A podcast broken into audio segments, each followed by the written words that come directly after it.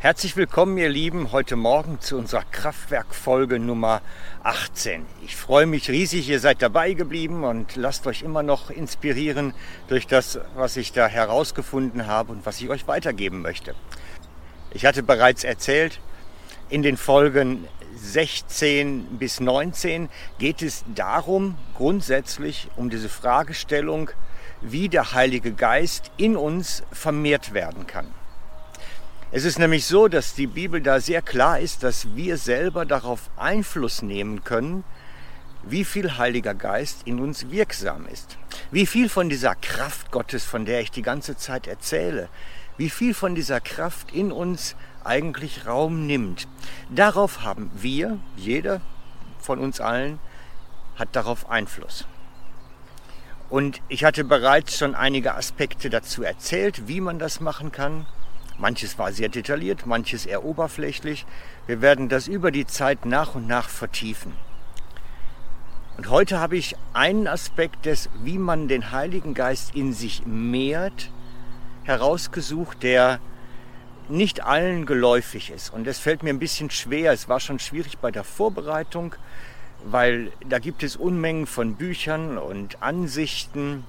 Und darum möchte ich euch meine persönliche nicht eine Lehrmeinung, aber meine persönliche Ansicht und Überlegung dazu einfach weitergeben. Es geht um das den Heiligen Geist in sich mehren, in sich selbst mehren, durch den Gebrauch des Sprachengebets. Und ich weiß, das Sprachengebet ist für einige sehr unbekannt, für andere sehr geläufig und ich weiß, dass mein Zuschauerspektrum da von dem einen Extrem zum anderen Extrem wandert. Und ich möchte deswegen einige ganz konkrete Sachen einfach erwähnen und für die Einsteiger auch noch etwas dazu beitragen. Wenn der Heilige Geist in uns wirksam ist, davon gehe ich einmal aus, dann möchte der, die, er in uns, der Heilige Geist in uns, zieht uns ins Gebet. Und zwar nicht, wie es vielleicht ein bisschen klassisch wirkt, sondern er möchte in uns das Gespräch beginnen mit Gott. Er möchte in uns kommunizieren. Da ist Reden in uns. Gebet ist so viel mehr. Es ist nicht das Aneinanderreihen von Wünschen, sondern es ist das Gespräch, die Gemeinschaft mit Gott.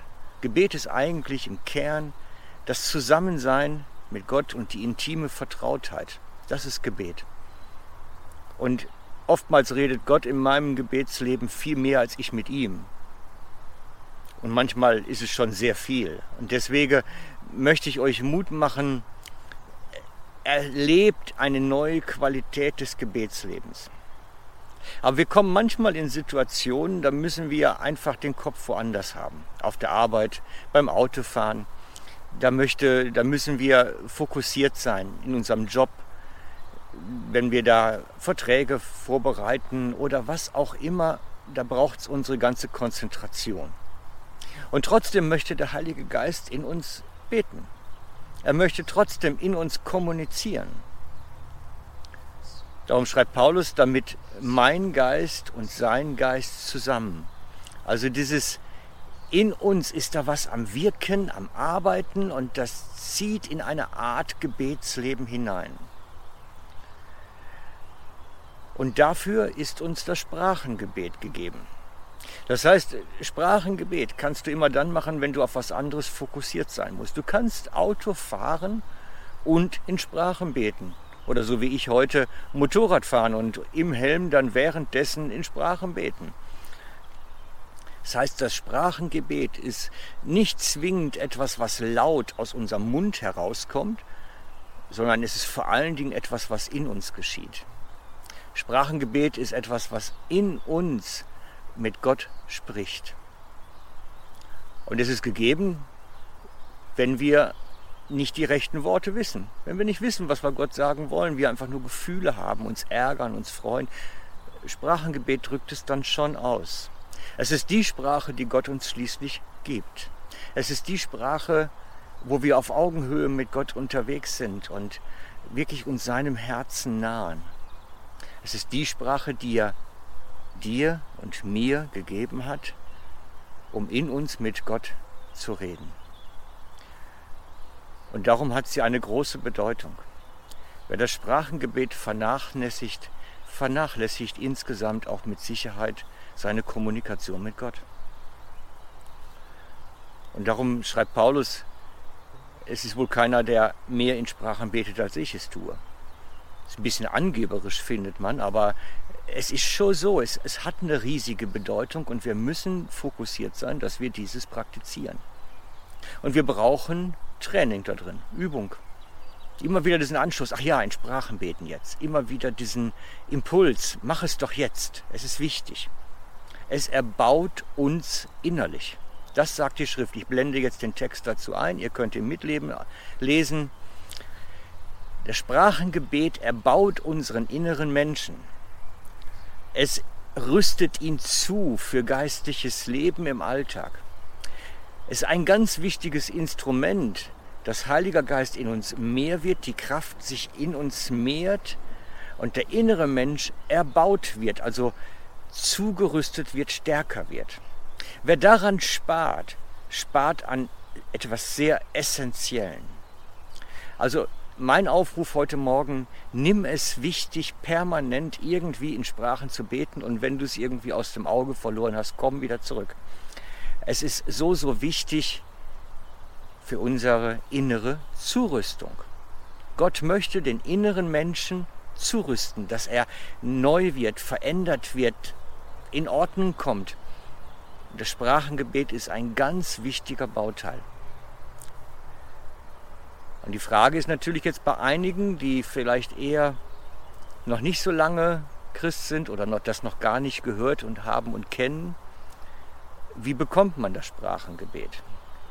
In den Jahren meines Dienstes habe ich beobachtet, dass viele junge Christen daran verkrampfen an der Stelle. Sie sagen dann, ich will diesen Sprachengebetsgabe haben, ich will es haben. Und dann wird das so krampfig, so, so, so erzwungen. Und so funktioniert es gerade nicht. Ich habe beobachtet, dass besonders dann die Gabe plötzlich ausbricht, wenn die Leute sich in Gott verlieren, wenn sie sich in ihn fallen lassen.